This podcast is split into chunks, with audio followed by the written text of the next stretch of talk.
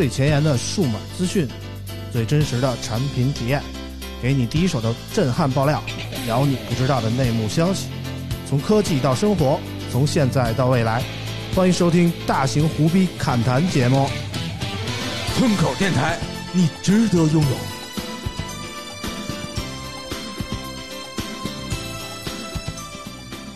有。It's okay.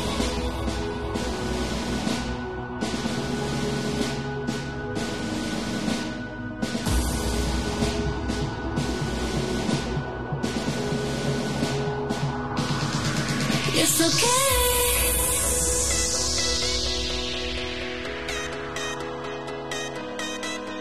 It's okay.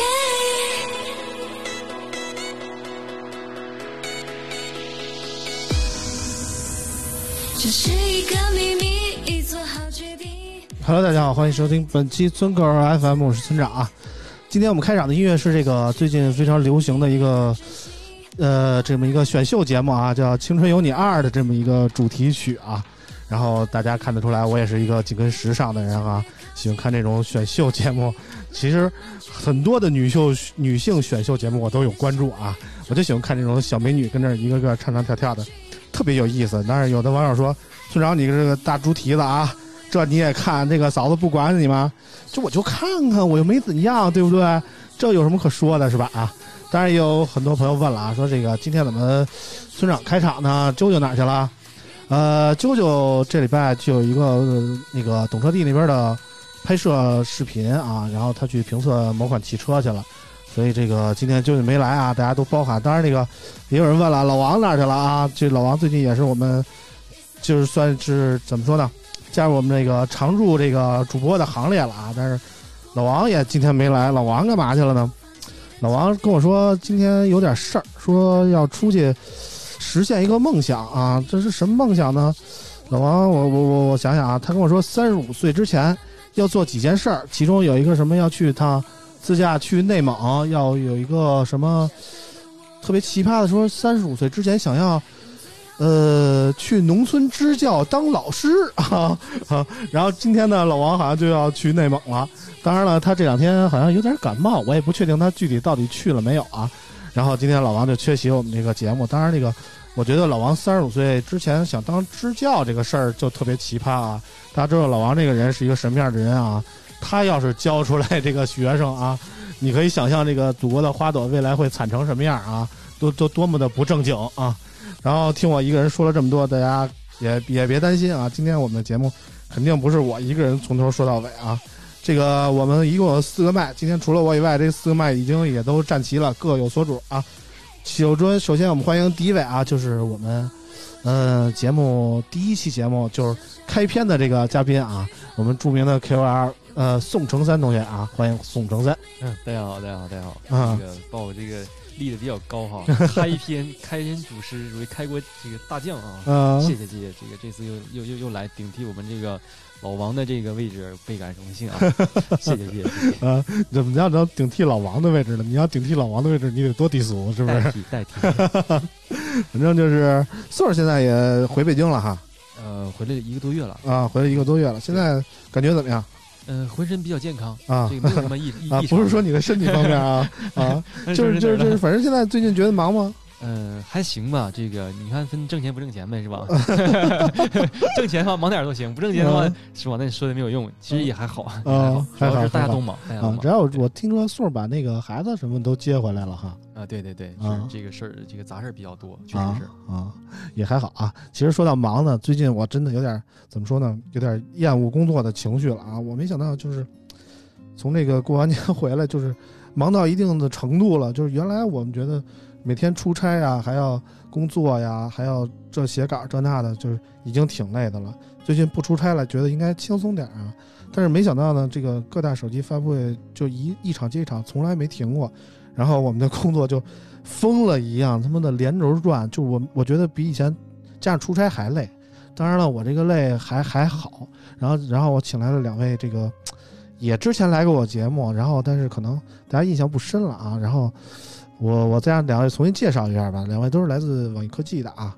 先从谁来说？陈某人 Hello，大家好，我之前有来过，我是 陈某人。大家还记得他吗？呃之前跟是大潘，啊跟大潘一起来的，啊！上次节目来聊的是什么？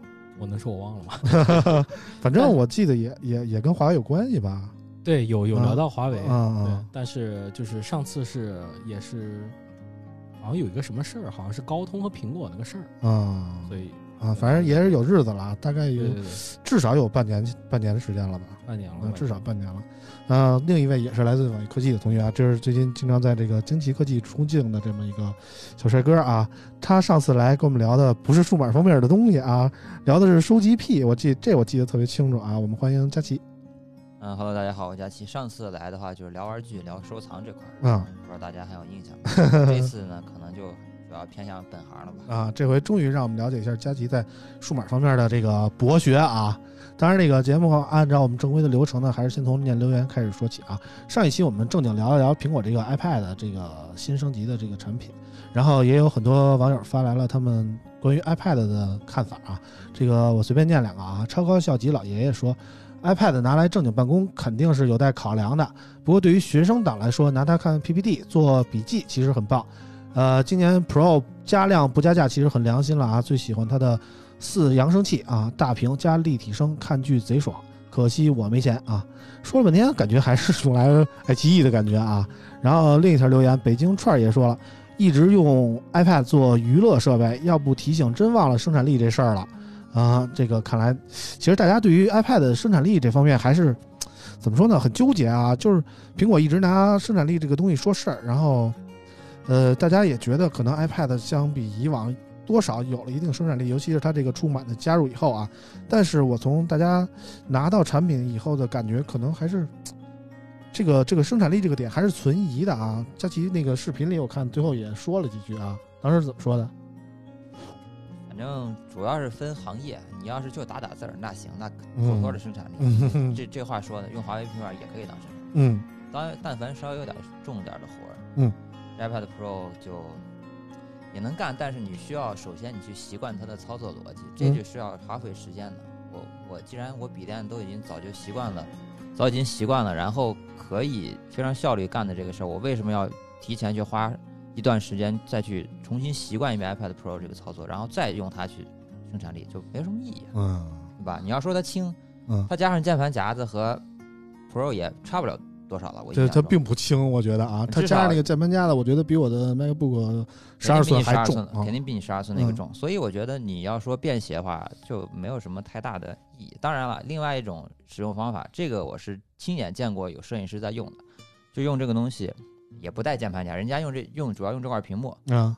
去给客户展示他们的样片，或啊。者做一个呃怎么说呢，啊。相相当于一个监监视的一个屏幕，啊。外接柱的监视屏，因为它啊。这块屏幕确实很好，嗯出来色彩也很嗯很棒，然后拿去给客户看，嗯啊，这么个用法，嗯这肯定也是没问题的。啊。所以我就觉得就分分你干啥吧。嗯大部分人，大部分人买回去就看视频啊，我是看漫画 啊。啊它的最大的优势看漫画是看漫画可以两页一起看啊啊。你是不用不用12.9单页的对，啊，还是大的啊。其实你看，我我我喜欢愿意吃鸡，嗯是吧？你包括你们老王，老王也知道，嗯，那老王吃的是真鸡。我我们是是游戏机，一车无惧。然后这个真的，我用的 iPad 不论是十一还是十点五，嗯都是用来打游戏比较多，啊真的很爽。啊，但是这个是跟生产力是谈不上边儿啊。。对啊，主要是娱，主要主要是用来这个娱乐的。对为什么我从十点五直接换到了去年没换？是因为我买十点五的时候很尴尬，我不知道会出十点十一寸。嗯。然后刚买完没几个月，啪嚓出十一寸了。我跟你的经历是一模一样的，你知道吗？然后啊就赶上那时候很穷，你现在也很穷啊。啊然后就哎呀，算了，继续用十点五吧。啊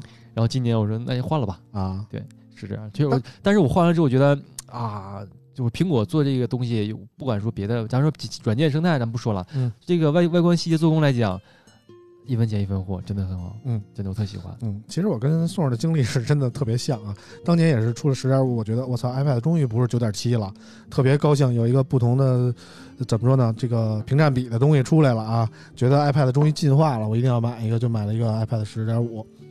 隔了没有一年，出了一个十一寸，然后那变成了那窄边框全面屏，妈了逼了，我就我就是骂街了，然后然后我就把我那个十点五低价出了，出了以后换了一个十一寸的，然后为了让我自己不会后悔啊，我一定我当时就下定决心一定要把这个 iPad 十一寸用的时间长一点，因为我觉得它这个屏幕不会再进化了，应该到这儿会是一个阶段啊，它大大概三五年之内这个屏幕应该不会变，我当时就这么想的，所以我买了一个皇帝版，就是带带 Cellular 的一 T 版本。大概花了有一万二，然后买了这么一个 iPad，当时就想，我操，我一定要把它用到死。要不然还是自己说有钱嘛。也不是分期嘛，也是分期嘛。分期啊没过多久，啊十二点九出现了。然后十二点九跟十一是一块出的啊。对对对，然后我就纠结了一下，然后我就觉得还是一个小点的、便携一点的对我来说更重要。然后我就买了一个十一寸的。然后到现在我没有新新的一代出来以后，我没有升级计划啊。我觉得它新加的那个镜头，呃，对我来说没有什么任何的意义啊。就是 AR 这方面，其实现在还是雷声大雨点小，大家对于各种的生态方面的建设，包括苹果给网易的那个评测机啊，我看那个里边所谓的 AR 应用还不是上架 App Store 的，还不能公开下载。呃，是吧是这样，现在的大部分的它那个用那个雷达的那个开发者套件儿才刚刚发布，嗯。开发者都还没摸着，或者是刚刚摸着，嗯他们才紧锣密鼓的在开发当中，怎么样，嗯怎么回事儿还不知道。现在我们之前用的那个是官方的那个测距仪，嗯原则上来讲，它的测距仪是可以测很多东西的，比如说你你站那儿，你伸开胳膊，它能测出你的身高、臂展，乱七八糟的啊。什么角度都能测。那老王特别不喜欢这个东西，嗯是。能，测身高的老王都不喜欢。然后他还老把你他还老把你测矮，啊。那老王更不喜欢了。你看我们之前测试有误差。啊。对，所以现在那个只是它会，当你人它识别到脸的时候，它会对着你的这个发际线或者是头发这一块儿啊啊，直接给你扫一个身高出来。啊但是什么臂展现在都还没有，啊缺很多东西。这个东西啊我觉得最少得半年以后的事儿。我觉得半年绝对达不到，我觉得半年不止。所以我觉得下一代 iPad Pro 出来之前，这个东西还只是一个噱头。我是这么觉得，就是嗯 iPad 我也用用用这么多年了，嗯从最小的这个，我最第一代是 iPad mini iPad 二买的，嗯然后 mini 什么乱七八糟用到现在。其实我发现一个问题，就是现在的这个应用的开发者可能对于 iPad 这个领域的这个积极性没有那么高。哎，对，就是我我为什么我这么说？因为我之前用啊十点五的时候呢，我会经常看一些什么资讯，比如看汽车，嗯，比如我下载个汽车之家，嗯。那个时候呢，汽车之家呢，我不是下载那个跟移动移动端一样的这个汽车之家 APP，而是叫汽车之家 HD 版，嗯，那个版本呢，在三月份的时候还在更新，嗯。但是呢，我换了这个 iPad 新 iPad 之后，我想再再下回那个 HD 版本，嗯，没了，嗯。然后我查了一下，我为什么没了？因为、嗯。因为汽车之家这个 A P P 呢本来很小众，嗯。然后呢在 iPad 用更用就更小众，就没人能告诉我为什么。后来嗯。我辗转查了一些其他的这个 H D 版本，嗯。然后他们说这个是苹果为了说让这开发者，就是意思说让开发者，呃，精心维护一个这个版本，嗯。就不让这个把精力再分散，然后所以说把其他的一些不出不太重要的 H D 版本就给砍掉了。嗯，但事实上呢，H D 版本真正地对这个大屏优化其实来讲，真的要比普通的这个放大版哎要好多了。哎，而且现在那个相对于安卓来说啊，就是说华为其实想了好多办法，包括他说那些什么，我记得叫平行世界这么一个功能啊，它就是可以把那个原本是在竖屏那个大屏上显示的东西，可以在你横屏的时候并列成几个窗口，接着这个以小屏的竖屏的方式显示，它就解决了很多那个。就是没有适配 HD 版本的这个应用的显示问题，但是 iPad 目前来说还只能分屏，而且不是分屏支持所有的应用。然后怎么说呢？我感觉它对于呃应用的支持方面还是有很大的欠缺的啊，这是我的理解。当然，我用 iPad 现在最主要的一个用法还是当成一个副屏来显示，用那个 Sidecar 的功能啊。当然，呃，之前我也给大家介绍过之前一些乱七八糟的新的产品啊，不不限于手机方面的。最近我买了一个那个 CForce 的这么一个便携显示器啊，十二寸的四 K 分辨率的，它只有四百克重啊。原来我都是天天背着我的 iPad 当了一个副屏显示，现在我买了这个 CForce 的便携显示器以后啊，我就踏踏实实背这 CForce 的，然后它就可以更高的分辨率，然后更完美的显示这个我的需要在小屏上显示的内容。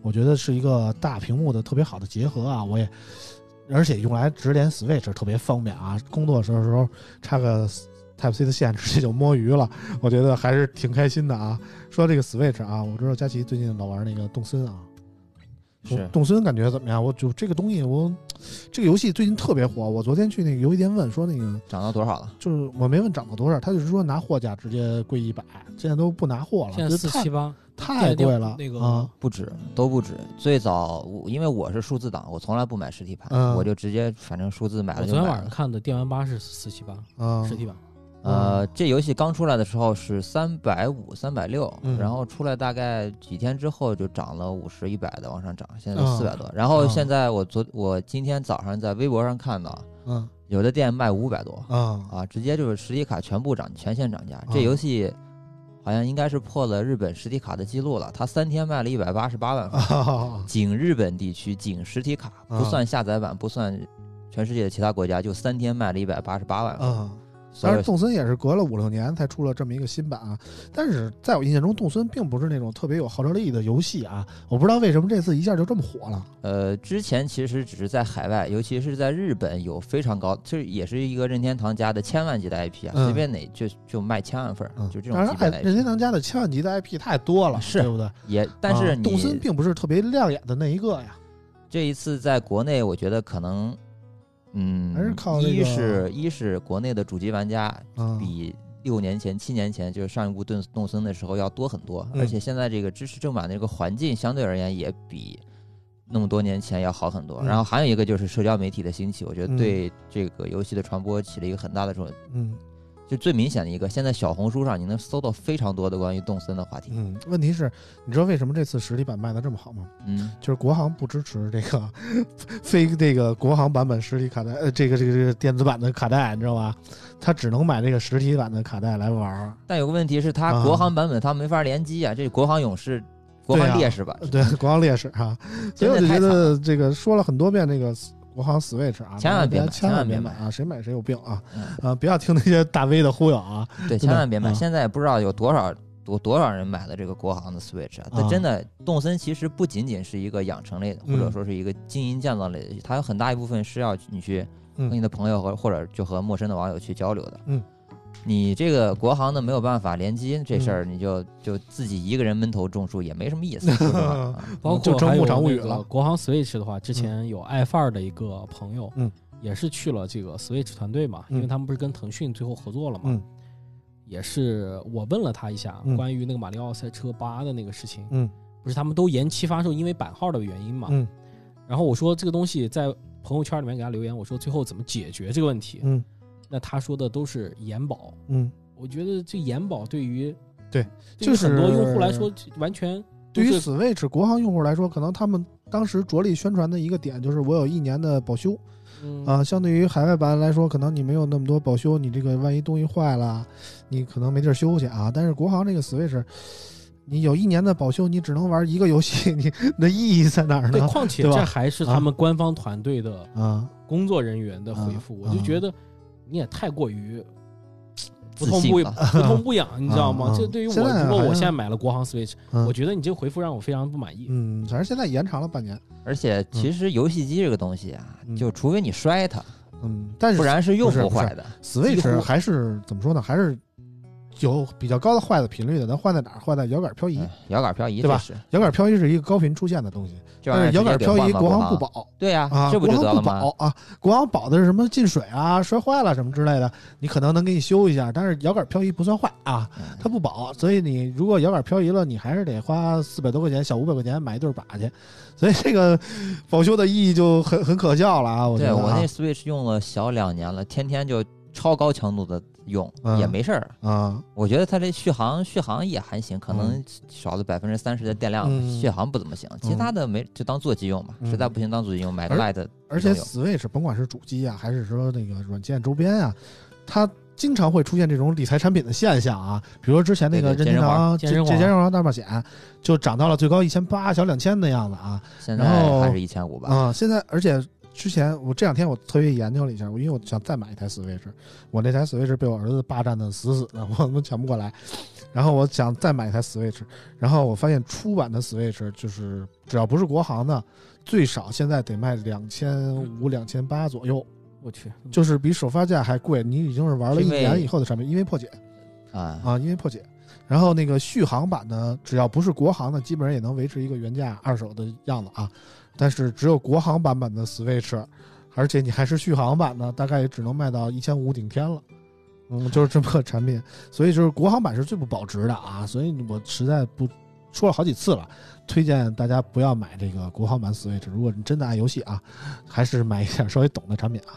然后说了这么多乱七八糟的，我们正式开始今天关于手机方面的内容啊。手机方面，今天有几款产品要说，分别是这个中兴的啊，然后小米的，还有华为的几款精品，大家都很关注啊。当然，首先开始的这个机型，可能大家接触的比较少啊。我先说一个这个比较小众的机型，它是什么呢？它就是叫柔宇科技这么一个手机啊。柔宇科技大家可能不太熟悉，其实它是早于三星。呃，Galaxy Fold 之前率先推出了这么一个全球首款折叠屏手机的这么一个公司啊，当然我在我看来这可能占坑的意义更大啊 啊！实际大家其实接触到这款手机的机会不多，大家如果真的接触到它初代的那个产品，大家可能也会觉得完成度并不是那么高啊。当然这礼拜柔宇科技举行了一个线下发布会啊，也发布了他们第二代产品，我给大家简单念一下这个新闻啊，舅舅不在真是别扭啊。三月二十五号，柔宇科技在线上举行发布会啊，推出了柔宇第三代禅意全柔性屏。发布会实机展示了搭载第三代禅意全柔性屏的新一代折叠屏手机柔派二。柔派二展开后拥有八英寸四点呃四比三全柔性屏，采用全闭合线性转轴设计，支持零到一百八十度任意角度的弯折驻停。呃，屏幕折叠后转轴完全实现无缝贴合，搭载高通骁龙八六五处理器，支持双模五 G，配备 LPDDR 五内存以及 UFS 三点零闪存。当然，这个具体上市时间没说，售价也没说啊。大家关注这款产品了吗？有看到朋友圈发，但是没有关注。只是看，只是看到过你们大家都不太做资深了解啊的媒体大咖啊都这个不太了解，啊，我也不了解。对因为这就很尴尬了，因为这个牌子，我因因为它的初代产品嗯实在是太太太那什么了，嗯就是骗人的这个成分。印象不太好我一看到这个牌子，我我就自动忽略这么。见到的啊。对我也是在去年哎前年吧 CES 上见过这台机器，啊你知道吗？第一代柔宇在工作人员的层层保护中，呃，围在一个栏儿里啊，每次只放两三个人进去，让你啊摸一摸，然后让你亲自摸吗？还是说必须倒是也让不让观众摸，只让媒体摸啊啊，不让就是到场的其他的呃呃那个那个怎么说参展人员摸，啊只让媒体摸。啊然后就摸完的感受就是，我看这是什么东西啊？就就就是我我没摸过啊，但是我看那视频就感觉就是就不能大塑料塑料的感觉。就你说它完成度柔宇你现在还没摸呢？我没摸过完成度不高，都是都是你给他面子了，真的是那个手机，我这么跟你讲啊，嗯就是它的屏幕呢，这表面的这层屏幕呢，你感觉。就像被一层塑料，塑料真的是被一层，你看都能看出来，被一层塑料覆盖，那感觉是一样的。然后这个背面的那个那个呃，它的那个铰链儿，你感觉它，你感觉它就是应它就应该是一个工程样板的一个铰链，嗯嗯就是又没有美观度，嗯然后你说它这个功能性呢，也不见得多强。嗯，你说跟华为比，跟这个三星比，根本就比不了。嗯就是你知道华为和三星那种，它能叠上，它能叠上。对对对，它那一折嗯完之后，你感觉 怎么讲呢？嗯、我就姑且认为它是一个折叠手机折叠屏手机，但是啊，这重点不是啊，重点不是这些外外嗯外外在的这些屏幕什么的，嗯内在的系统 UI 极其难用，啊极其难用，你感觉啊就像一个这个。这个我不知道法务会不会找到我啊？这个你感觉它就像一个以前的那种，呃山山寨换个词儿应该怎么说呢？啊，盗版呃，不叫盗版，啊，不对不对，这叫就是假冒伪劣小厂商 套了一个，就做了一个安卓，啊一个基于安卓套了一个这个呃 Launcher 的一个，把啊 Launcher 套了一个皮肤啊套在上面，然后啊稍加一些优化啊这样一个系统。啊。你它毕竟还是一个做屏的厂商嘛，但是那软件方面你敢要求这个不？能你不你不能这么解释啊！你啊你做屏就要卖了，对吧？对啊，啊那你做你做的是手机，我们就要体验更多嘛。嗯对，所以说我们对它这个，我对它的印象其实，反正嗯，肯定是都不太好。啊 所以它这二代我看了一下，啊就是看了一下它发布稿，啊就我觉得大概可以理解为是那种呃横屏呃不对竖屏折叠的。呃那个叫什么来着？Galaxy Z Flip，因为它可以啊折叠，随便一个角度驻停嘛，对吧？那我就还个人还是挺期待的，可以看一眼这啊这两年多以来，这手机到底有怎么样的一个升级？因为因为看来好像新品出来之后，大多数媒体的这个呃话题偏向都是向好的，嗯，嗯，就不像第一代出来的时候质疑它的人非常多。第二代大家也都没见过。对第二代，但是现在大家也都没见过，我就嗯等着真正见过之后，大家会是怎么一个想法，还是挺嗯有点意思的。嗯目前看来，就是一切都很美好，就跟他第一代发布的时候 也是一切都很美好，嗯人家是首款对吧嗯？结果就是一个纯试水产品，我也不知道它是其实我觉得现在折叠屏的手机的热度已经退去了一些了，嗯就是呃，三星出师不利，嗯，就是一下让大家对折叠屏的这种美好的这种愿景，嗯，那种泡沫吧，嗯，就就破得很干净。但是感觉这次 Z Flip 还行啊。就是我知道，就是就是现在发都发布的，包括大品牌发布的，嗯。三星、华为还有这个就是三星、华为、啊这两产品做的真的很好，嗯。这我没有说它不好，但是就是说用户们、普通消费者们对最开始对于折叠屏的那种想法和冲动，啊已经被这个出师不利的那个产品啊，给消磨的比较嗯干什么？尤其像这个华为的初代产品，其实说实话，咱们问题也比也 也也也不少，对吧？嗯。所以说，你说在这个这个柔宇再出新的手机或者怎么着的手机，以我们像我们像我这种媒体不算老炮儿的这个一个资深一个 一个一个从业人来说，泡泡网嘛其实我对它的这个期待呢没有什么，我反而更期待三星，啊因为三星是做屏的，啊！因为三星这个屏幕是敢说第二，没有人敢说第一的当然，这个折叠屏始终是一个方向，我是这么理解的啊。方向，一定是方向，它肯定是一个方向。当然，如果你指着三星一家供这个折叠屏是不现实的。为了让这个产业能够更铺得更大啊，发展的更快，可能的确需要像柔宇这样能生产折叠屏的厂商的出现啊。它这个新一代机子，我觉得更像一个 demo 的感觉啊。又是一 demo 啊，对对对对，就是我是这个感觉，让你能了解一下现在柔宇的折叠屏能做到一个什么样的地步了。如果有其他的厂商感兴趣呢，可以跟我们合作做一个这个柔宇的屏幕的折叠屏手机啊。当然，柔宇这个发布会上也宣布了与中兴合作，要突推出这么一个中兴的折叠屏手机。我们下一个话题是不是要所以我们就引出了下一个话题啊，这个关于中兴手机最近也出了一个新品啊，就是三月二十三号下午，中兴举行了线上发布会，推出了五 G 视频手机中兴天玑 Xn 十一，是这个新机啊，搭载基于七纳米芯片的技术的高通骁龙七六五 G 处理器啊，支持双模五 G，后置六千四百万的 AI 四摄，支持四 K 拍摄，还有视频双录防抖技术，定价二六九八元起售。这个手机相对于柔宇那个，大家都比较熟悉一点了吧？呃还是也没有孙孙艺洲啊，对，哦主要这个代言的对吕子乔出现了啊，但是吕子乔在那个发布会上都没什么热感觉也是很尬，你知道吧？就是没有他那个电视剧里那么机器我用了啊对机器你都用了。总的来说呢，就他不是广告词词不对，slogan 是五 G 视频手机嘛？啊，对，这个就很尴尬。就我就看全网都写着这个首全全网首款五 G 视频手机，我说这他妈都能单拎出一分只类要啊定语加的好，啊。大家都是什么导演。啊。对，然后五 G 没啥问题啊，五嗯。G 没什么问题，这个七六五 G 带的那个基带没有任何问题。嗯。视频这块儿，我也不知道是因为我运气不好拿到了一款问题机，还是它 还是它这个工程样机就是有毛病，啊就是就是问题百出啊。就视频方面，防抖防抖，我只能说它没有光学防抖，啊，它只有那个 ES，全都是算法呃全都是算法。啊你一开了之后，裁画面只是一一回事儿，然后它的防抖效果，说实话，你只能慢慢走，啊慢慢走啊，不是走。啊啊，然后整体看来，它这个东西不是特别能贴合它的 slogan，因为大家都知道，啊现在拍视频，呃，我不能说三星、苹果这个段位的，即便是很多终端，OPPO、vivo、小米的很多终端手机，它的手机的视频的那个动态范围。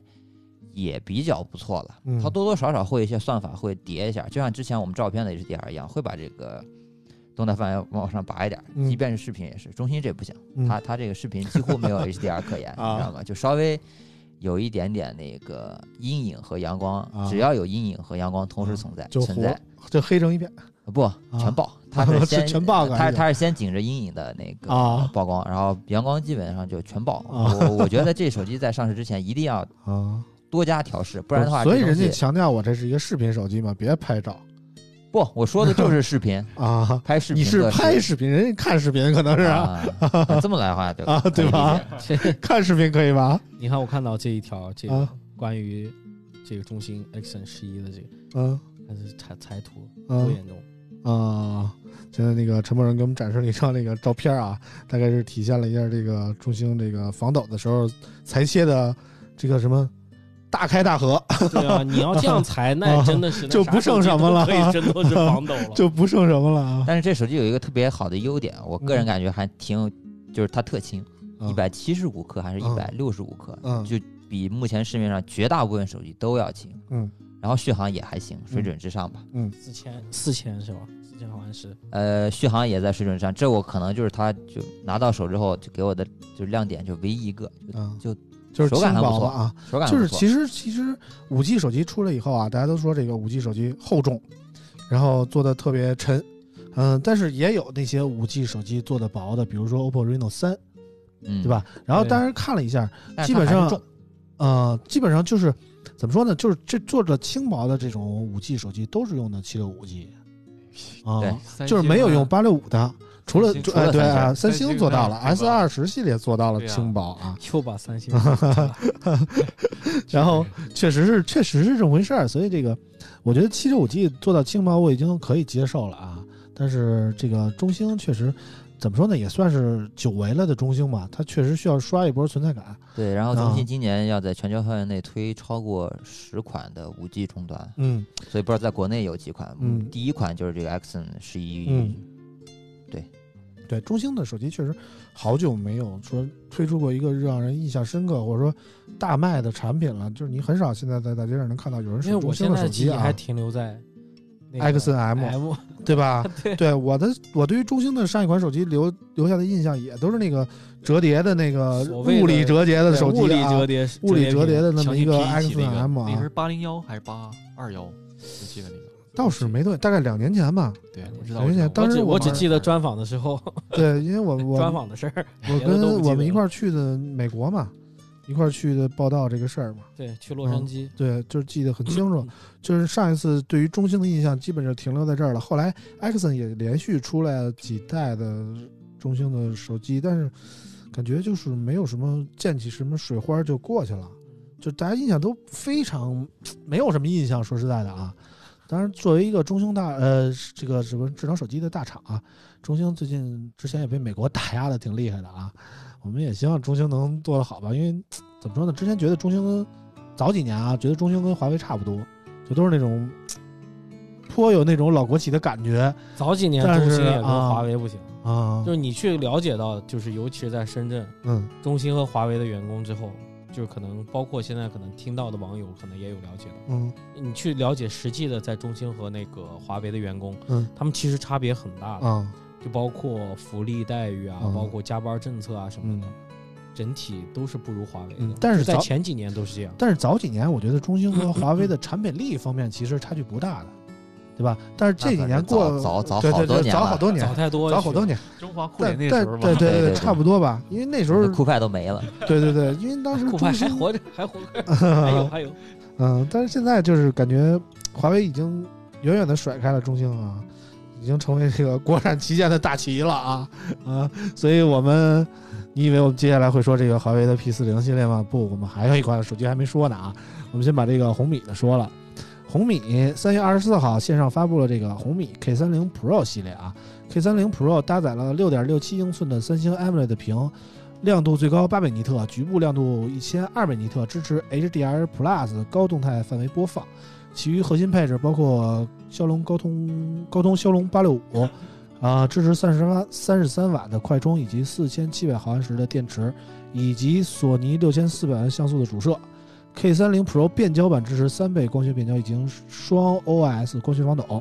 值得一提的是，K 3 0 Pro 系列六加幺二八这个版本搭载的是 LPDDR 四叉的内存以及 USF 三点零的内存，其余的版本都搭载 LPDDR 五的内存以及 USF 三点一的闪存。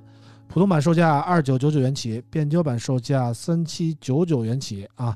这个红米反正作为小米主打性价比的这么一个分支，我觉得啊，可以这么说啊，呃，它现在怎么说呢？终于把这个骁龙八六五拉下了这个三千元大关啊！之前我记得有一个消息说说这个高通规定骁龙八六五不能低于这个三千元起售价，然后这个最终打破这个局面的还是高高通要求的，啊，对，还是红米啊那，可能二最终结九九九，最终结局就是红米给的钱太多了。还是量大，我觉得啊，对，红米还是能铺的量。我记得开售的时候有一个新闻，大概是三十秒销售量破一亿，啊对，有一亿我有有，他们发了海报，对吧？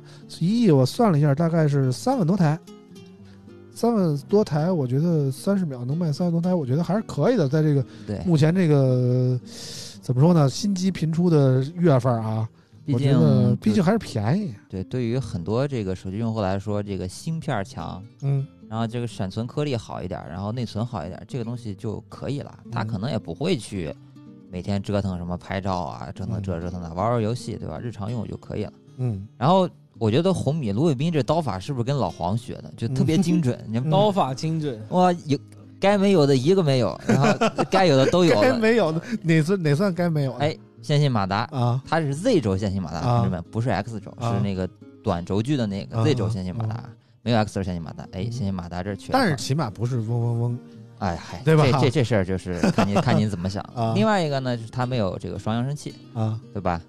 然后呢，那怎么了？那怎么了？然后它的闪那谁也，没有 对，那谁也没有。啊然后呢，它的这个闪存呢，呃不不是闪存，这个充电速度呢，啊一看就和目前看很多的八六五又差一截儿。啊然后它这块屏幕呢，你面上参数都是一样的，但是你细究的话，又是就是缺那么一点点儿，啊！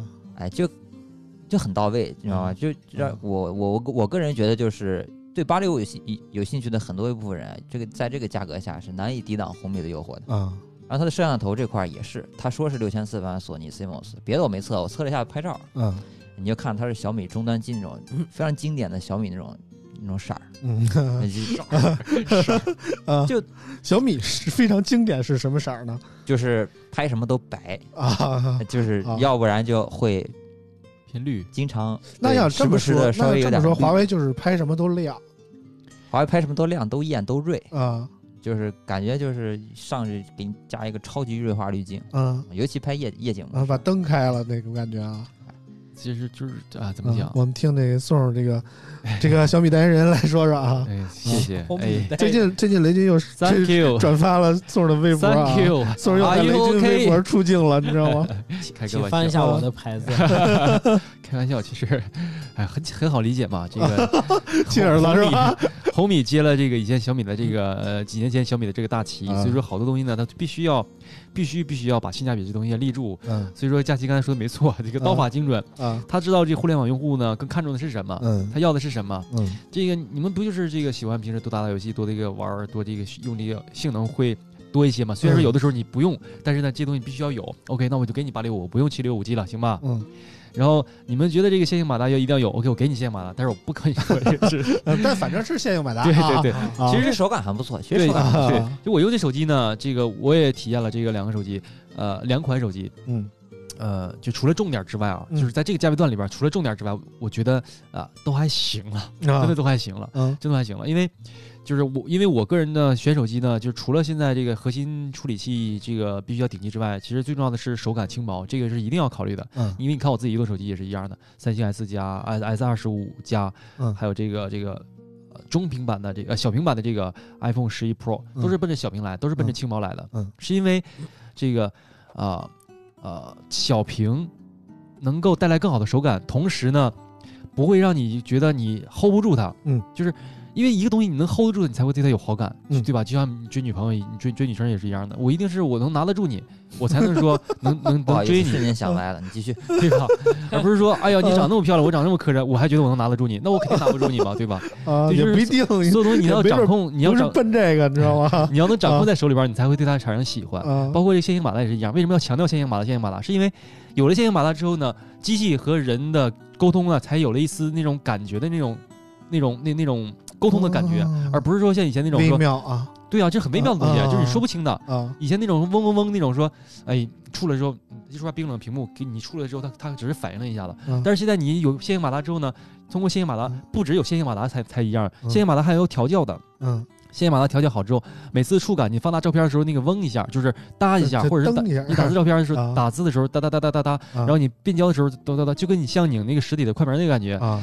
所有这些的东西加起来都是很很细腻的这种感觉，并不嗯是说它能影响到你的手机的使用的这个什么快一点、慢一点，而是说在大家都是差不多这种情况下，它能增加你一个另外一个维度的一个感知的一个体验。嗯这是我这这就是我想说的，为什么要强调线性马达？线性马达。嗯对所以说，我想说这个手机除了大一点儿，而且厚一点儿，而且重一点儿之外，嗯，我觉得其他的就是对于这个加油站来讲，我觉得还没啥可挑的了。嗯对你，你可能你说它有什么毛病，也不能说是毛病吧，有什么有一些不到位的地方，但是你自你再仔细仔细想一下，八六五二九九九，嗯你你就啊 OK 没问没问题，我可以接受，嗯对吧？同感就是这个红米这个 K 三零 Pro 这机器的做工明显也要比之前的要强很多，强很多，对因为之前的它的价格也相对而言比较更便宜一些嘛，嗯。然后这价格上来，然后供应链这个呃工艺成熟了之后，它这个整体手感也一点毛病都没有，说实话，嗯嗯，对，其实红米和 Redmi 哪哪怕是小米，不都是一直都说的是这句话吗？就是，呃，同价位，嗯它是配置最高；嗯，同配置呢，它是这个价格最低，价格最最低、嗯最实惠的。嗯其实你要这么算的话，你就所有好多东西呢都非常好理解了，嗯就是这样的。你你说不能白来吧其实？我觉得小米的用户现在对于小米产品的配置就是提升啊，其实它的感知其实是越来越弱了。嗯所以我觉得就是说，与其说这次它是刀法精准，我觉得倒不如它是把这个性价比这个词啊，嗯，就是可能填这个价格价格区间的时候填的相当精准，你知道吗？嗯所以小米还是很有看头的嗯啊。虽然说去年也确实是比较比较难，嗯，但是我觉得还是像很多人在之前也有聊说嗯，一时的性价比是战术嘛，嗯那你一直性价比，那真的就是价值观。嗯。我觉得还挺看好嗯红米的。你知道我我是一个什么感觉吗？就是怎么说呢？就是做一个，就是我这个岁数的人啊，我原来玩的数码产品都是内容导向的，明白吗？就是说我比如说买一个游戏机，可能要玩五六年，而这个游戏机的硬件其实对我造成不了太大的冲击，就是说它比其他机种要强很多，说说或者说它这个屏幕更好，这那的，其实对我来说影响力不大。最重要的是，它这个主机平台上能有怎样的游戏，或者说怎样的软件来满足我，让我就是决定我选择哪一家的主机来买。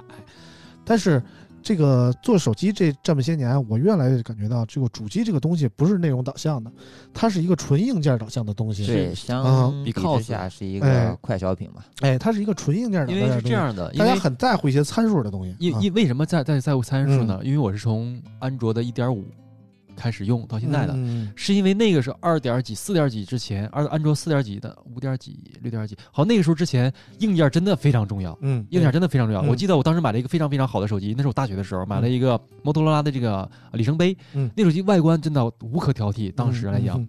还有这个酷炫，真的嗯侧侧滑的。但是必须得刷机。但是问题就是是它内存太小了，嗯。二百五十六 MB。嗯。MB，嗯。你想啊，那个时候它什么都好，就是嗯。它内存比 HTC 比这个三星要低呢，低了这个一半儿嗯。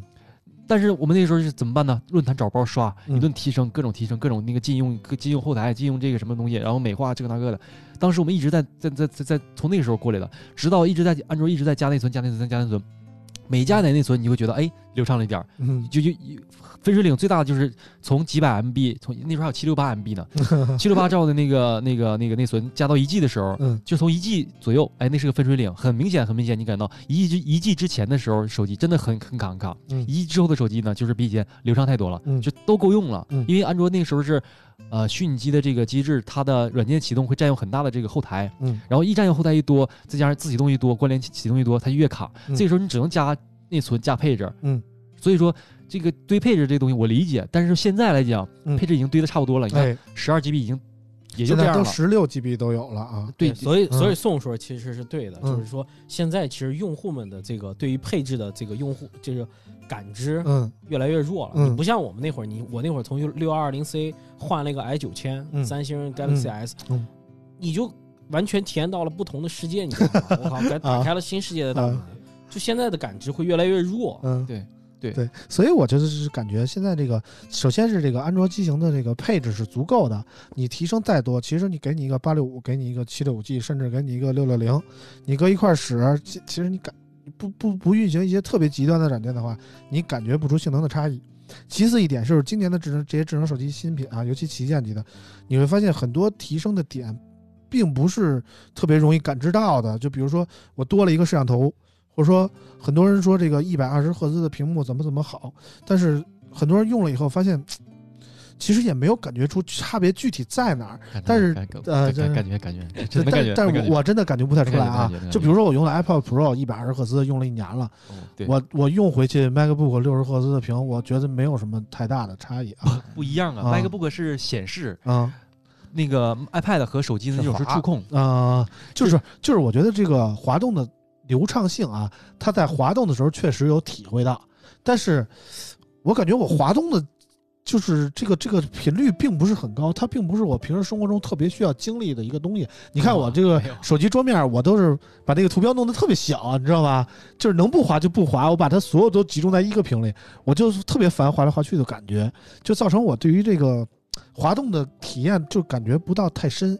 然后再加上分人嘛，啊，对，就是说很多就是我我相信有很多消费者跟我一样，就是说很多特别先进的技术，你可能你自己认为感知不强，但是你为此需要多花很多钱去去去迎合这个所谓的提升的技术，他觉得没必要，所以索性就买一个红米的最高配这个八六五，我买一踏实，然后继续去消费我的内容，其实这是我的理解。其实话有啊有句话呢，这个无论是在任何的这个国产手机厂商，或者哪怕这个手机厂商面前说的不太合适，嗯，就是但是你必须要说，就是如果说你想要最保险、最踏实，其实就是踏踏实实选 iPhone，嗯，这个是真的。无论是从从这个内容，还是从这个送 这个单，嗯，那你 待会儿我我待会儿我待会儿我我待会儿补一句，无论是从仨人都怼，都都憋着嘴你呢。我这个我不是怼，我我这个前提啊，说的是我这个前提说的是你想要一个踏实的情况下、嗯 i p h o n e 是目前来讲是一个比较保险的一个选择。这个是这是我对哎，结论。这个没没毛病啊。我觉得你追求稳定啊，就是用 iPhone，就是没有什么特别乱七八糟的想法。用 iPhone 是一个特别稳定的东西，它它一般就不会不会出什么问题，你能用到死。除了你后期可能感觉有时候会什么什么，一般都是照片太多放不下了。哎，对对，内存容量不够，或者说有时候确实会闪退，就是用了好几年以后啊，或者电池容量下降的，电池性能下降的比较严重以外啊，但是 iPhone 这个系统确实没得说，确实是稳定。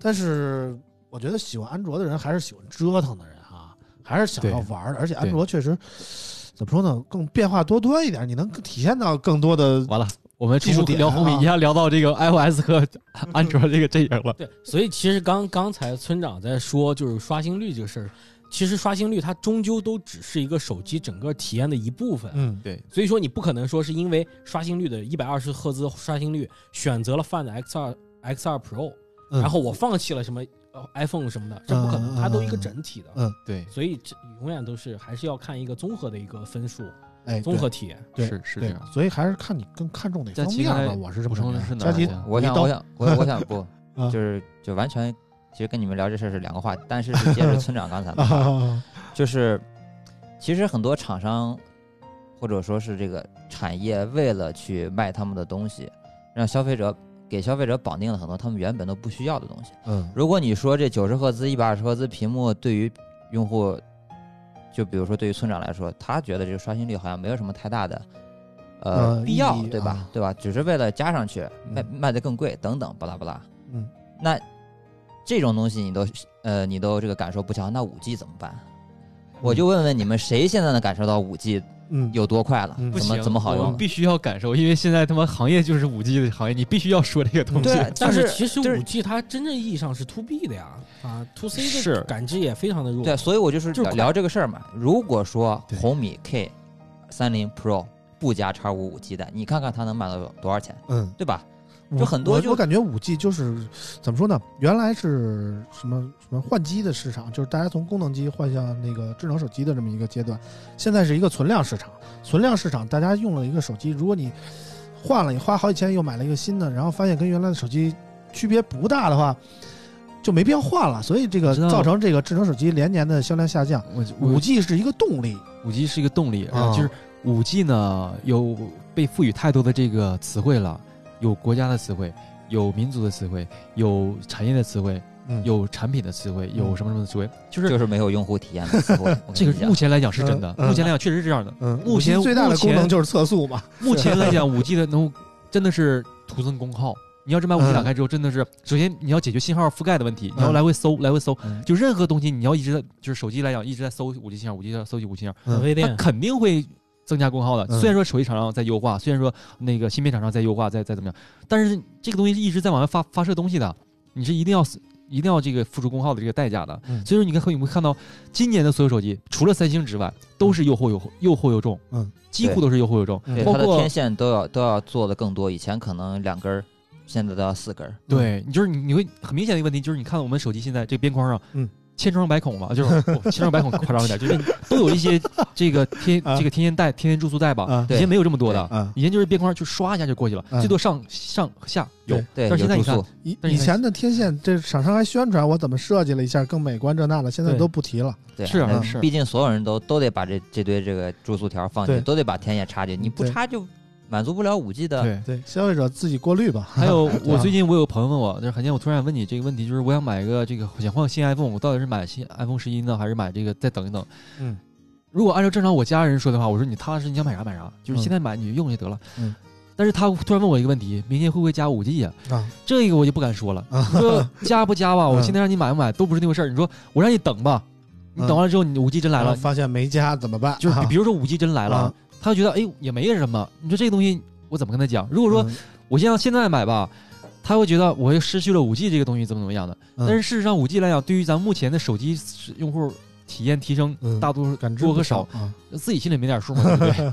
对吧？所以其实我觉得现在这个智能手机，呃，现在的这个消费者市场是一个巨大的五 G 实验场，嗯就一直在一直在做测试，就是就就是以数以亿计的终端去做它的这个测试，对吧？嗯给你测好了为止。嗯你现在大家都是小白鼠，你谁嗯谁谁都谁谁好听点叫市场调研，难听点就是小白鼠的那抓抓一抓一把小白鼠你。这么说有点太狠了不。过不过啊就是咱们受疫，就现在不是疫情期间嘛？啊，疫情期间嗯就是大家还觉得还真的感受到了这个无这个线上的这些呃这些机会吧。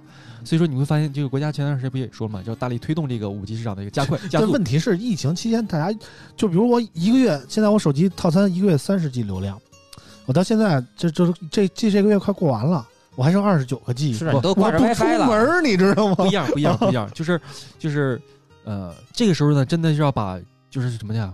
说人话就是尽量尽快尽快的把那个云应用云把云的那些东西变成现实。啊现在我们现在谈云这东西哎还是在虚幻虚无缥缈嘛？哎他的意思就是说，尽快把你说的虚无缥缈的事你给我落实了。啊，你这样的话，那如果说真要是加快速度落实的情况下，那嗯确实没准还还是有一定想象空间的，嗯对吧？对啊，对那我觉得少说少说都是两年以后的事嗯儿，所以我就觉得，我一直都觉得，你说这手机你要是不加五 G，能给能给用户省多少钱？我真真不用五 G 啊，我手机用两年对吧顶天了。我现在买一手机，两年以后，嗯我哪怕一年半以后五 G 成熟了，我再换行吧？好多网友是这么说，好好多网友就是，尤其去年言论，今年咱还好点儿。去年言论是这样的：我现在换手机，我我一定要换五 G，怎么等等之后了，这个五 G 成熟之后我要怎么样？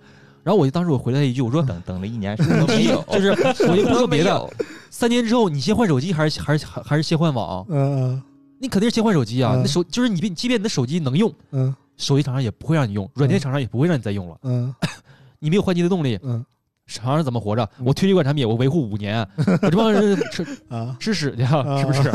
这话说我觉得最可笑的是，啊就是在工信部他宣布那个咱们国家的那个要就是正式以 S 为 S A 为标准的时候，嗯，就是你知道当时我有一个中国联通的一个，也是一个算是工作上有点接触的一个微信好友吧，嗯都懵了，你知道吗？嗯就是它是一个必然过程，就是从 NSA 到 SA 发展的一个过程，你知道吗？但是尤其在那个工信部发布完之后，所有人都点点点，嗯。看到他的我的备微信备注全是中国联通、中国移动、中国电信，嗯。就全是点点点，你知道吗？嗯？其实包括工信部的人，他自己都心里清楚，嗯。从 NSA 到 SA 发展是一个过程，是一个必经的过程，嗯。不是一下就跳到 SA 的。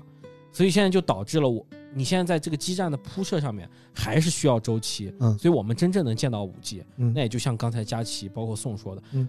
现在没有办法，就是把那些云的东西嗯。立刻就能实现，嗯。但我们现在目的就是为了要尽快加速把这个云上面的这个所谓虚无缥缈的东西嗯。实现了，但是嗯。这个东西需要时间，嗯，需要一个很长的周期。所以我现在看到一个什么现象呢？就是我觉得就是微软那个 XGP，嗯，大家知道吧？就是特别，跳跳跳的太太就是我觉得太快了这是一个未来的正经的方向啊。这真是好主持人，啊好主持人会掌握话题。微软为什么推出这个 XGP 呢？现在它那个 XGP 每个月就是它推广一种订阅啊，对对订阅的这么一个政策啊，对，就是你不用再一款一款的买游戏，对然后就是你你要订阅我这个账号，我就送你每个月送你好多大作啊，对，就啊这这是一个个未来的方向，我觉得。对，甚至电脑以后都是这样。如果真的能把无限的带宽拓展到那个呃五 G 乃至更高的就是你这个任何一个屏你都可以随便你有个屏就行，啊对你里面这运算能力根本不重要啊。你愿景是愿景是美好的，你里面只要插一个能收发信号的东西，但是能处理画面的东西就 OK。你这样，咱咱们从另外一个角度来讲，如果说真的把五 G 那些东西就实现了，嗯那死多少其他手机厂、其他的这个供供应商啊，对对对，硬盘就是，硬件厂商就很卑微了什么什么那啊个像内内存、闪存这种都不需要嗯太大了，我我够用就行了，我只要有块屏能处理一个我本地的这东西就够了，对对对，对其他都是云都是云云来处理。他们都是去做 B to B 吧，没有没有什么 to C 的 to C 的机会了。对对对，嗯，这东西，而且五 G，你想想五 G 的它的那个穿墙能力那么弱，嗯隔块玻璃都给它干碎了。嗯那你说室内五 G 铺设该怎么办？嗯你你你你怎么怎么的？我玩五 G 必须上街上是还是还还还是怎么个意思？都是街机游戏，你知道吗？啊，就哎，我我在聊题外话啊，啊就是你知道一个一个基站的维护成本，你知道有有多大吗？啊我说的成本不是说这个钱的成本，而是说精力的成本。嗯我以前实习单位的时候呢，实习的时候呢，做过这个这个呃呃那个移动的这个相关工作吧。嗯，然后，其这个东西特别特别复杂办。个套餐不？办办卡吗？那那那那不至于，小桌子一百那倒不至于。就是呃，我赶上过北京七二幺的这个大雨，啊，那次大雨呢，那次大雨我在工体看球，你受得了吗？那次大雨呢，这个淋死了，我操整！个北京的这个基站呢毁了，呃不能说毁了，就是那个故障了一大片，啊那一大片相当恐怖了。啊然后呢，维护基站的时候呢，就是你要去排查这些基站的东西，啊你要怎么办？首先，如果说没有人的情况下，嗯进个基站进去就进去了，自己拿钥匙就进去了。嗯嗯如果说有小区的情况下，你要从小区里面从业主拿钥匙，或者进小区的。入户对，然后如果说你租你这个基站租的是人家这个房间的一个楼顶，或者说一个小阁楼的情况下，啊你还要再找那个人，啊找那人拿钥匙。如果那人不在家，你再预约拿钥匙。啊然后，即便是在家了，你还要再说，人家跟你说啊，俩小时你给我处理完，处理完赶紧走。然后就所有东这么好西就是好多好多内在的这个复杂的因素。啊你想，如果说五 G 的这个基带，它肯定是成片成片的这个增加对，密度会非常大。你维护的成本有多高？嗯！你这个这个这个这是一个工作机会啊！啊，真的好，就就是产业嘛，就是啊五 G 是能代表一个产业，真的。啊所以说这个东西并不是说咱们看到的这种说啊。看到的这种说我们手机增加了，就以后都实现了，或者怎么就能这么简单？早背后东西太多了。啊为什么我突然想到了中兴 什么五 G 视频手机啊？就就实现了，其实背后有很艰难的，对吧？过程太难了，真的太难了，真的在室内、室内你室外基站都算，你室内好像都在嗯都要布天线，你才能达到真正的行了行了，这这。总归是一个未来的场景啊！我们今天不做更多的延伸，不知道为什么就聊五 G 聊了这么多啊！所有媒体大咖都我们还有 P 四零没说呢啊！我们那个已经五十多分钟了啊，我们抓紧时间聊这个 P 四零啊。我把这我给大家 念一下这个华为 P 四零的新闻，这都什么乱七八糟的？三月二十六号，华为发布了 P 四零、P 四零 Pro 以及 P 四零 Pro Plus 三款手机啊。三款手机搭载四曲满溢屏啊，收窄四面边框的同时，机身进一步缩小。P 四零采用的是六点一英寸的幺零八零 P AMOLED 屏，P 四零 Pro 和 P 四零 Pro Plus 采用的是五点八英寸、五点6.58六点五八英寸的这个二四六二六四零乘幺二零零分辨率的屏幕啊，分别由 LG、三星和京东方供货。后两者的屏幕刷新率可达九十赫兹，并采用新一代的光学屏下指纹模组啊。摄像头方面，华为华为 P 四零搭载的是三摄模组，然后具体的参数我就不念了啊。P 四零 Pro 多了一个 TOF 镜头啊，P 四零 Pro Plus 又多了一个八百万像素的潜望式镜头，一共是五摄啊。电池续航方面，P 四零配备的是三千八百毫安时的电池，支持二十二点五瓦的快充。P 四，哎呦呵，这太长了。P 四零 Pro 和 P 四零 Pro Plus 配备的是四千毫四千二百毫安时的电池，支持四十瓦的快充。然后颜色方面有 P 4 0有亮黑色、深海蓝以及零度白，还有两款陶瓷背板的白色和黑色版本。P 4 0系列加入了这个名为 Celia 的语音助理啊，目前支持英语、西班牙语以及法语啊。终于念完了，我勒个去，没有舅舅在我这要疯啊！这个 P 四零大家感觉怎么样啊？实话实说啊，成功先说。我觉得也就那样，除了 Pro Plus 吧。啊，Pro P40 Plus 现在也没有啊，五月份说啊，也，没人见过这机器。嗯对，也是刀法精准，嗯把 P 四零可能价格会相对于 Pro 和 Pro Plus 会便宜很多，嗯但 P 四零我觉得会让很多之前支持华为的用户会失望很多，嗯，怎么？现在现在就是逼着你买 Pro 啊，跟啊 跟苹果这有点像苹果了。嗯，这次华为也是很会玩啊，就是晚上九点的发布会，十一点结束。然后我记得特别清楚，就是一大帮媒体 晚上十一点开车去俩地儿，一个是华为那个公司，一个是华为那个自己办公的那个地儿啊，就去夜里拿机器去，然后去那个连着夜就给大家出什么上手视频啊，很多人都加班啊。我看佳琪也是那天晚上就连夜搞出来这么一个，呃，华为我不知道跟你们有没有投放啊，有投放的干活也就人家要求怎么干就怎么干了，有很多没有投放的怎么回事呢？跟我说说你想要机子吗？可以给你一个啊，但是您今天给我们出一个上手视频行不能行啊？能行您就来拿机器啊。就是华为也是怎么说呢？有点有点有点意思，这个东西我也不能说太深啊，就是逼着你大夜里的就跟那儿加班啊。好，呃，那个佳琪那天晚上拍这个两款机子 P 四零和 P 四零 Pro，感觉怎么样？你是几点拿到的？我十二点多吧，嗯将近一点。你也是自己取的吗？没有，倒是送过来的。有人送，因为在后场村三家嘛，啊他们送当时园区还进不来，啊哈，他们还得走，我们也得走，走出去再接，接到了以后啊拿到。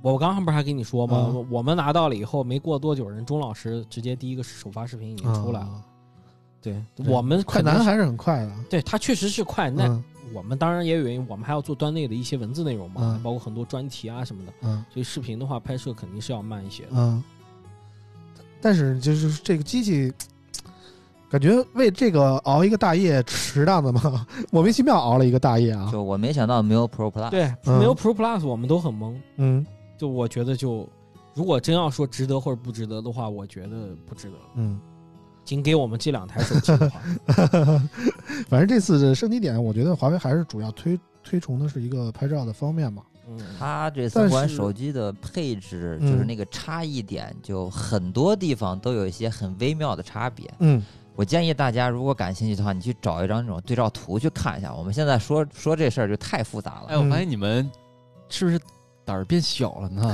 怎么啊，这么谨慎呢？就是 不是我怕被抓呀！你这明天从深圳再飞来北京，给我干掉了！我听不懂说的是什么，我我嗯，就是感觉你们都很谨慎，不敢嗯不敢深聊。主要是 这圈儿里面盛传就是华而不实，为所欲为嘛。嗯，你这个行行行行，点到为止啊不要不要给我点到为止啊二十五个字啊！我啊，点到为止啊 啊。你看我要聊了，你们又不行了，就简咱们单说一下咱们产品啊，主要聊产品啊，啊主要聊产品，就是这台手机呢，我也有呃，我也感受了，不能说用，我也感受了。其实，呃，就是还有我说的那点，就是华为和国际一线大厂有始终有一个差距，嗯差距它不是说它做不了好手机，而是说它做不了很精致的手机。嗯像呃 P 系列手机明显是对标三星 S 系列来的，这是大家都知道的，对吧？嗯但是你会发现一个问题，就是我刚还是我刚才提到的，就是同就是同中杯、大杯、超大杯，嗯它都是要比三星的手机要重。嗯，为啥要重？嗯，就因为它，嗯，我我我我是觉得它是做不到那么那么那么轻薄，或者说它会嗯取舍了一些东西，嗯。所以说它才保持这些东西。但是如果在但是在现在来讲的情况下，嗯。尤其去年开始，去年下半年到现在来讲，大家对于手机的重量是越来越有要求的。嗯，那你现在这个重量不是特别友好的情况下，嗯，这就是你一个大的损失。当然，你的摄像头的卖卖点确实是是是存在是好的，嗯，可问题是现在大家对于摄像头的这个感知，因为你去上一代产品或者之前的产品已经做的足够好了，你现在这个产品是做到那种说翻天覆地的这个变化了，或者说有极大的这个台阶从一到二、二到三那种那种提升吗？嗯。没有，没有，对吧？大家你看都说没有，那 那我为什么说嗯。会为你买单，或者说觉得你这个手机好，就是大家那个感知是可能差一点，嗯。而且还有一个就是它这次的屏幕，嗯，正尤其正面的这个观感，大药丸你，不觉得像？就是三星做的时候呢，嗯。不知道为什么做的会相对和谐一些，嗯。就相对和谐。当然，嗯。虽然都都都比较难看，嗯。但是一到华为这个时候，你会发觉，你会感觉这嗯。那，个摄像头要这药丸有点难咽，你知道吧？个儿有点大，就特别特别尴尬，好不容易把这个几乎把边框四边做到等宽的，几乎啊，但是下巴还是稍微宽一点。嗯，我一开始看发布会，我觉得这什么四面曲面屏有意义吗嗯？但真机拿到手之后，发现哎还行，嗯手感还是这么这么做不错的啊这么做确实是有它的道理。嗯结果一抬眼，哎，啊一一抬眼这你知道吗？我超级大个挖孔啊！刚激活之前没升级之前，它上面是一片留空的，上对上面是一片黑的。啊，然后那个时候你就觉得，哎呀，这手机真不和谐，嗯。上下上下不等宽，然后就是必须得。升级了以后那个选项才出来。对，然后因为你你打开壁纸啊，或者白色的什么的，它也能展开全屏，嗯。但是那个时候你也没有那么感知明显。嗯。但是升级完之后，嗯，你一看，嗯，也没有好到哪儿去啊。对我接那个宋儿刚才说的，嗯。就是宋说的是 P 系列对标是三星 S 二零系列嘛，对吧你？也要念那个是吧？对，我们俩图不约而同的展开了一张图啊。昨天这个图已经就是在朋友圈传这个图是谁传的？你知道吗？我是从哪儿看的？我是从我是从那个三星中国区的这个负责人，他转发了这么一个朋友对对对圈啊。很有意思。然后我这他发这朋友圈，我就给他追了一句微信，我说大哥，你这发的太好了，明天我们要录节目，你这给我们提供了素材啊。对对对，他说这个你特意说一下，这个东西不是我说的啊，这真是网友说的，我他妈截的图就是一这个啊真的是啊就是我我先简单跟跟跟大家就是念一下吧，啊就是承担起啾啾这个任务。这个华为它是用的是 DDR 四叉的嗯。运行内存，嗯。三星 S 二零是 DDR 五。嗯。屏幕方面，华为幺零八零 P，嗯。京东方幺零八零 P，对，京东方幺零八零 P，然后三星是自己的屏幕，然后二 K，嗯。呃，华为是单扬声器，嗯。三星是杜比全景声双扬双扬声器，对。单扬声器真没得写，我觉得。对，然后呢，它是这个四十瓦快无线充电不如小米的这个三十瓦啊说的这个 轻薄方面，刚刚宋儿已经说了，我就不说了。嗯这个 RAM 方面就是它是八 GB 的嘛，嗯这个其实也是我们当天发布会嗯我们几个讨论最多的。为什么这个其8实也嗯也不一定，说不准还有 SKU 有更大的，也不好说对，。但也不好说，但是它现。在能给嗯到的欧版的这个真实的官网的参数就是这样嘛。嗯三星是十二 GB 起，顶配十六 GB 的，嗯对吧？电池呢就是三八八零，嗯，两个四二零零，嗯。然后三星是五千，嗯，就麒麟麒麟九九九零处理器这个啊，他写的有点 有点过分了 啊，我怕被抓，所以我就不念了。就九九零处理器，大家感受一下。然后正面呢，说是对吧，有这个抄袭的意思嘛，对吧？背面就更不用说了，嗯我们在录视频的时候就就已经有即视感了，你知道吗？啊。呃，剩下的就是根据我之前念到的这些数据，其实喜欢华为或者是喜欢三星的朋友啊，这两个这两个粉丝都可以去对比一下。嗯，大家可能会知道一个答案，嗯但是还是之前所说的，看整体，看整体啊，看整体。不，我不是说是为什么，但是确实事实数字就摆在这儿，啊你这没有办法反驳，你知道吗？哎呀，其就是 价格不一样嘛。不不是，从价格来说，其实我觉得这个三星 P 四零系列就是对标 S 二零的，三星不不 P 不四零。是，华为 P 四零系列就是对标三星 S 二零的，就是你知道吗？就？很明显 P 系列对 S，然后 Mate 系列嗯。对这个 Note 嘛，哎，对，就是所以这但是呢，你会发现 S 二零系列吧，虽然它也分中杯、大杯、超大杯，但是它中杯虽然有所减配，比如说电池对，哈有所减配，摄像头有所减配，对这是可以接受的，毕竟它那个但但是体积小了嘛。他把做工，但是不不，但是三星最重要的一点，它最顶级的那块屏在中杯上保留了。对啊，然后华为就很怎么说呢？不好点评啊！华为这个呃小的 P 四零啊，理性的，咱们理咱 咱们理性聊一下这个分辨率和这个刷新率大幅度下降啊。咱们理性聊一下，就是这个这个参数呢，确实是这样的，就是嗯大家可以自己对比找那张图。嗯但是咱们从理性聊聊，就是华为为什么现在能势头这么强？嗯它不仅仅靠产品，嗯，就是它产品本身是已经是一个合格以上的产品，这是一定的。嗯然后在合格以上的产品再加上一些溢价，或者再加上一些它的一些光环上的一些东西，哎，这是一定的吧？哎这大家都承认的。那你说华为的场外因素太多了，有点像那个肖战的粉丝了，我觉得。你说，你说，好好好多东西啊，好多东西其实说，就是我不是为华为洗地啊，就是、啊就是从普通消费者呢能华为的用户群体吧，啊，来来感知的情况下口，碑还是可以的咱们现在说的这些嗯都不是他们能感知到的点。啊，你仔细想想，是不是嗯？DDR 几有什么关系呢？啊 能影响到，嗯能真的能影响到他们的这个选购吗？嗯这个厚那么一点，大那么一点就是那个那个重量那么一点，有什么影响呢？嗯，对吧？麒麟九九就是零又能怎么样？就是哎人人人家没有说麒麟这次发布我，我我听的好像是人家没有说麒麟九九零怎么样，而而是说五 G SOC 吧，嗯这么说的吧？嗯人家没有说强调这个东西啊，又能怎么样？嗯我是最先进的这个嗯，呃五 G 就是 SOC 我们又不，比跑分儿，对吧？对不对？然后然后？包括其他的这个单声的什么杜不杜比，虽然咱们都知道你要加杜比要额外交钱的，这不是说你加个杜比就加杜比了。虽然说你的声效可能会符合，但是你要额外给人杜比交钱的。包括电视也是一样的，嗯加杜比声效和不加加不加杜比声效，嗯加 HDR 十认证和不加 DR 十呃不加认证，都是可以不加这个杜比音效的认证，但是你起码给我一个双扬声器吧。这作为一个七八千的旗舰，你连人家双扬声器如果是我的话，我我我要想想想反驳你一下子，啊，外放扬声器就是听个响，公共场合谁他妈开外放啊？我戴耳机不行吗？人别人那我那么我现在疑问你跟你说公共场合看抖音的这这群人，其实啊，可能是代表了很大一群真的是买购买啊华为的啊这个人群，大概是什么样的？啊这个用户画像是什么样的？啊我很想知道啊。啊需要画像吗？我就问你一句话，就是你有没有收到过你的朋友或者你的亲戚，哪怕你认识的人，让你推荐买手机，你说啊，你给推荐个 OPPO、vivo、小米都行，嗯但是突然会他会突然问你一句，哎，华为那个手机行吗？哎，还真是，他是不是这样人有这么问你吧还真是挺嗯多。那如果他这么问问过你，会有会有会有对？吧？如果他这么问过你，他第一印象是对华为印象极其好，这个嗯品牌已经做到了这个刻骨铭心的地步，尤其是呃，美国特朗普的这个君子如兰，我不配。怎么着绝世人生？绝世人生我也赶不上。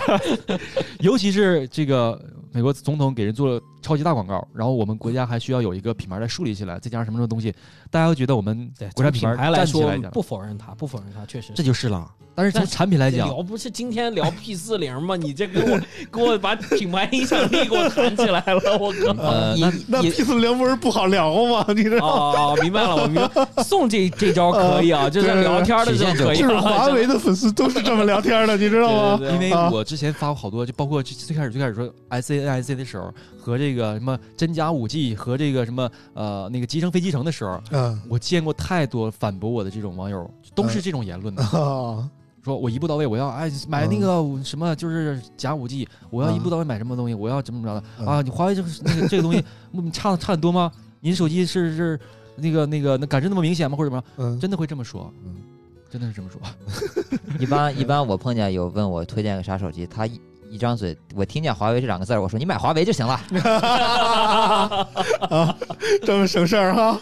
因为其实其实他自己心里已经想好了啊。其实你说了半天，到最后还是买华为，啊你你就顺着他的心思对就可以了，那那就不其实用费劲。是为什么我们聊该我该聊要说这么多？那咱们就应该反思这个问题，就是为什么大家就是普通用户来讲，不是像咱们极客发烧友这种资深的这种以产品角度来说这种，为什么这些普通人他们会对华为印象这么好？嗯，这对吧？为什么呢？嗯那还是因为它首先是一个合格产品之上，然后再加上它的品牌树立的好，嗯，精准到位嘛。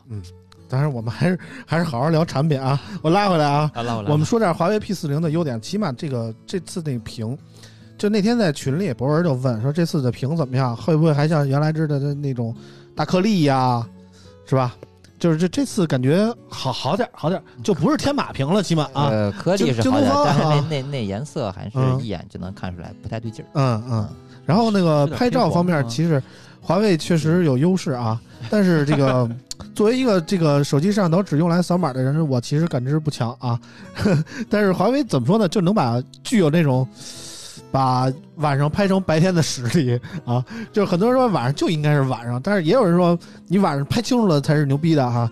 这个东西就是仁者见仁，智者见智啊。我也不太我我昨天特意感受了一下这华为晚上的，就是暗光，不能说晚上暗光下的这个拍照的这个东西，嗯呃，和三星大杯的这个 S 二零比，嗯，确实从观感上还有从细节上来讲，嗯其实确实要比这个三星的要好一些。嗯嗯，就是就是大底还是有优势。对，有优势。嗯因为之前我拍过一这个，我家里边有一个箱子什么乱七八糟那些东西，然后我就我就在正常角度，没有任何调任何参数，都是调自动模式，没有调任何东西。嗯拍的时候三星就感觉你那个字体就有点发虚了。嗯，然后华为这个呢，它有一点加加入一点小锐化，嗯但是呢，不只是说锐化的更清晰，而是说你看起来来讲，它就是，呃，无论是亮度啊，还是说它的这个细节，表现的相对好一些。嗯，反正现在手机拍照就两个方向嘛，一个是高像素，一个是大底。然后小米那边就是往高像素的方向发展，包括三星。然后 OPPO 和这个华为这边就是追求大底嘛。对你说这个，我突然想，我突然想，你说产品的时候，我突然想起一个产品创新，就是华为这次的在 P 4 0 Pro 上这个屏幕的这个四曲面这个其实我觉得还是挺好的。嗯对这个设计真的，我觉得还蛮不错。对它是很巧妙的，在没法把下巴和顶部做的很窄的情况下，很巧妙这个方法把它嗯视觉上你至少觉得它是对，因为它已经做成曲面了，它虽然说你在直上直下的这种用手机拍照拍出来的时候，你会觉得边框还是那么宽，嗯但是你从视视视觉上看的时候，你会觉得它确实窄了呀。浮出了一点点那个感觉。然后呢，这一弧了，就是有加个弧度一下呢，对就感觉窄了一点儿。对。然后操作上呢也是很舒服的，就是手势按键的时候左右滑，对就是尤其上下滑，嗯尤其上下滑，手势推回到中间。现在是要舔华为是吗？也不是嘛，咱们两边说嘛，别一个就哦往死里黑我我不好吗？我当正方，你们当反方，掐掉一会儿这种。啊我也舔，我要舔颜色。可以就正常可以可以正常聊嘛。嗯哎，刚才聊到哪儿了？啊，对，就是四曲面吧。尤其是从下往嗯上滑，从上往下滑，这个曲这个这个滑动的时候，我觉得特别舒服。嗯但是有一点，嗯，贴膜怎么办？嗯，嗯，贴膜说，你如果一贴膜，无论是贴钢化膜，嗯贴不了钢化膜，就是拉手贴水泥膜嘛。还贴什么？嗯那个割裂感一下就让你带回到现实了。它那膜是边缘，总归是要拉手的。对，一定是，嗯这是一这里。提供一个小细节啊嗯，P 四零是都是直板屏幕，它没有曲面屏。P 四零是出厂自带一张膜，然后 P 四零 Pro 是没有的因为它没法贴。嗯，贴嗯可以贴中间小条对，你 我反正见过反正你就你就强行强行弄嘛，反正嗯是有这么一个情况，不建议大家贴膜，能不嗯贴就别贴，太影响手感了。哎，不贴膜摔一块屏挺贵的。人华为那种用户，好多人都用那个翻盖儿的膜，你知道吗？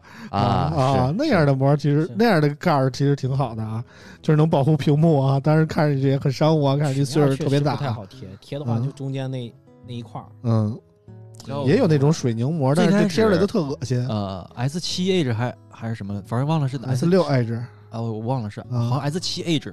嗯当时有个网友发了我一张图，他贴膜的图，你知道吗？屏幕是这么大的膜吗？屏幕这么这么宽吗嗯？他贴中间这么这么窄一小条，啊这么大，哎呦！把曲面都留我说。你这个东西你贴不贴膜有什么意义呢？对对对，就是啊，对就是太丑了，我真是接受不了啊。对，再说一下华为 P 四零的这颜色，嗯我觉得还是挺不错的。嗯尤其是从我们其实熟知的就是天空之镜嗯，啊，开始渐变色嘛。渐变色嗯开始玩。我们这次我们拿到的是雅灰的版本嗯，这整体的手感啊、包括视觉上面还是很不错的，嗯很高级的那种灰色。嗯，是你会觉得华为最近这几年审美一直在线，就尤其配色这方面，旗舰产品审美一直在线。嗯他为什么老不改改 UI 呢？愁死了。对对 EMUI 是，而且华为还不让用用第三方桌面，特别讨厌。你这 EMUI 就就聊嗯。这个就又聊到不能聊的了，咱们就别聊那个 关于跟那个嗯。谷歌有关的了，对嗯吧？，嗯是这个，你知道 HMS 现在也是内置了，据说啊，对对对嗯，欧版内置嘛，国内还国是内对国内还是没有国内是基于没有安卓什么用啊。十的 EMUI 十点零，嗯。嗯，嗯，反正没有人应该反正国内兼容 安卓十吧？反正国内用户也也不用 GMS，就无所谓。嗯，反正国内四月八号吧，我记得是还会开一场发布会啊，是四月八号，是四月八四月八号，到时候也会再推一波这个华为 P 四零系列，到时候看宣传的怎么样吧。到时候老于说在四月八号不是还还还有一一个大招还有一个大招会是什么呢？我觉得两个可能啊，一个是电视，没还智慧屏啊，就我觉得，他因为他说华为终端史上最贵的产品嘛，他可能发一个啊特别大的电视可能会很贵，或者要不就是要不就是保时捷。啊不是 MateBook，我说说说错了。MateBook，也应该没有那么贵没有保时捷吧？P 系列没有保时捷那那？Mate 有保时捷，就就是啊，就万一 P 系列也有保时捷了呢？不至于这么缺钱吧？不疫情这不好说啊疫情不好说啊，也不好说啊。就是现在因为现在华为遭遇一个怎么说呢，内外交困的这么一个境地啊。因为在外在海外市场，因为被禁了那个 GMS 以后啊，这个华为手机的销量明显下降的很厉害。然后到了国内这块儿呢，因为华为没赶上第一波这个八六五，当然它也不可能赶上啊，所以它这个发布时间相对于其他厂商也都比较晚。在这个疫情期间这段时间呢，呃，华为卖的也积压的货也比较多啊，赶上这个我现在有个疑问，嗯村长，我会不会见证了五次熔断之后，又见证了华为从顶峰向下走？怎么说呢？华为现在也是在努力的跟上节奏吧，我我是这种感觉啊。但是一下说华为从神坛掉下来，应该不至于。但是但是华为还会不会 P 四零系列重重现当年那些异军突起那种场面？我觉得应该也不至于。对，因为 P 三零当时嗯。出的时候，它那个夜拍实在是太惊艳了，嗯。惊不惊艳再说，这实在是太夸张了。嗯。P 三零是佳琪去的嘛？嗯。当时我看他拍那个视频，嗯。就那黑那么黑的一个屋子里面，我去，嗯。那个后面就是一个夜视仪的效果。是是是，嗯。对，华为这个从拍照的这个，咱们不管是效果，最终嗯。效果大家喜有喜好吧，但是至少说，呃硬实力让你让你在。就是你让能感知到嗯。提升很明显，嗯对，对这是真的就。相比之下呢，P 四零比 P 三零的提升可没就可就没有那么夸张了，嗯是有提升，但是用户可能不会感觉我哎之前就能把晚上拍成亮，我现在还是把晚上拍成我突然想问个问题，就是你们也用过呃 Find X 二 Pro 是吧？嗯它那个三摄和呃，它那个三摄其实用的都料堆的都比较足，嗯对但是我有个问题，就是到底是数量多好呢，还是说啊三摄就够了？按按华为的理解，肯定是数量越多越好，我是这么感觉的啊。毕竟没有 Pro Plus 不知道，嗯但是嗯就光说 OPPO Find X2 Pro 的话，它的变焦我觉得都能跟三星拼拼一下，甚至有时候还能比三星要强。我专门做过横向对比，嗯就是十 Pro、Find X2 Pro 和三星。那么长焦的时候，并不是说三星永远占占优势的，X2 都能赶得上三星的那个出那标，我觉得其实很惊讶的。对，因为我这 Find X2 我也有呃 Pro 我也在用，确实我是感觉就是之前我我也跟我也发过一条微博，我说数量不代表说嗯你的最终成像的质量或者体验。嗯那咱们畅想一下，嗯，这次是五摄对是对到了五摄，那之后华为还是继续在五摄之上嗯做优化、基础优化，还会更多的。你还是先啊说后边真的像是那还会种更多的，早晚一天拉天那个开身上那种蜈蚣那种对对对就是演着那种，功课还行啊 对吧？啊我我我是觉得其实三次就已经差不多了。他会不会把那个 iToF 变成那个 DToF 呀？也变成 iPad？这估计明明年后年的事儿。对吧？嗯也会，因为加一个这是雷达在 ToF 镜头上的一个发展，嗯就是我们之前所见到从 OPPO 提出来那个 iToF 的那个、嗯那个镜头，现在已经是 DToF 了嘛？嗯嗯就是从苹果的这个，嗯它已经因为 DToF 的话本身是成本要高一些，嗯而且研发的这个周期要长，但是它更精准，而且抗扰能力更强，嗯就更精确是它最最大的优点。对，iToF 呢就是可能要成本低一点，但我觉得可能会未来的这个它在 ToF 镜头上面的发展，肯定是国产手机也会慢慢的转向 DToF 了。嗯啊，你突然刚一聊到 OPPO，我突然想起一个事儿，其实挺挺尴尬的。四十瓦无线无线快充这个事儿，嗯然后 OPPO 马上就来了，是吧？嗯呃按按我猜测啊，我猜测啊，就是按他们这个时间点来说的情况下，我估计就是马上快了，嗯可能会在那个 A 四上面，或者说在一款其他产品，而且很可能这款产品开卖的时间要比华为更早，华为那个是六月。就你就是说 OPPO Reno 三吗？呃，Reno S S 三 S Reno 二 S 二二三对三吧二三吧十二啊一三第一代是啊十十一月份才因为看，其其实我们现在都搞混了吧？其实嗯 OPPO 就是因为去年 Reno 二对和 Ace 的这个太 接对近了，对对对对，差了一个月就导致了大家对产品的这个这个顺序啊，包括啊产品线都都给搞混了。你知道吗其实啊，算了，这个不能不能不能再讲聊了啊，不重要了，不重要了。反正关于 P 四零吧，我觉得大家还是看看吧。如果你是一个华为的真粉，我也不拦着你啊。我我推荐一个华为 P，华为用户应该必须要买的是一个什么东西呢？我现在用 P 四零，唯一的动力是我用一个叫华为 VR 的东西啊。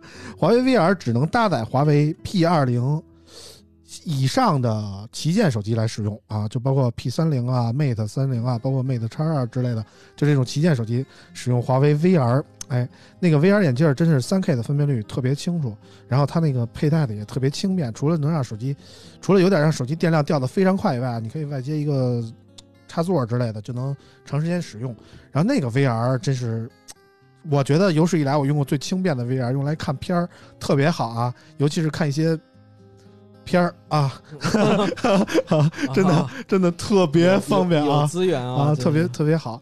就是我觉得，如果你是用一一个华为的旗舰手机，我觉得你搭配一个华为 VR 来使，这是就挺有必要的啊。其他的就就就就华为也是有自己的生态的嘛。大家对于小米的生态可能了解的比较多，其实华为也暗自里有自己的生态啊。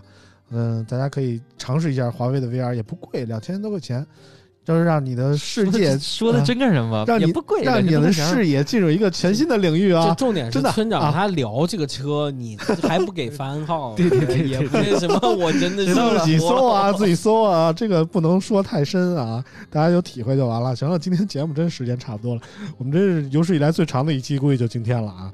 最后，我代表网友问宋一个问题啊，因为有一个网友私信我说想问宋一个问题，然后我说那你问宋啊，别问我，问宋的问题。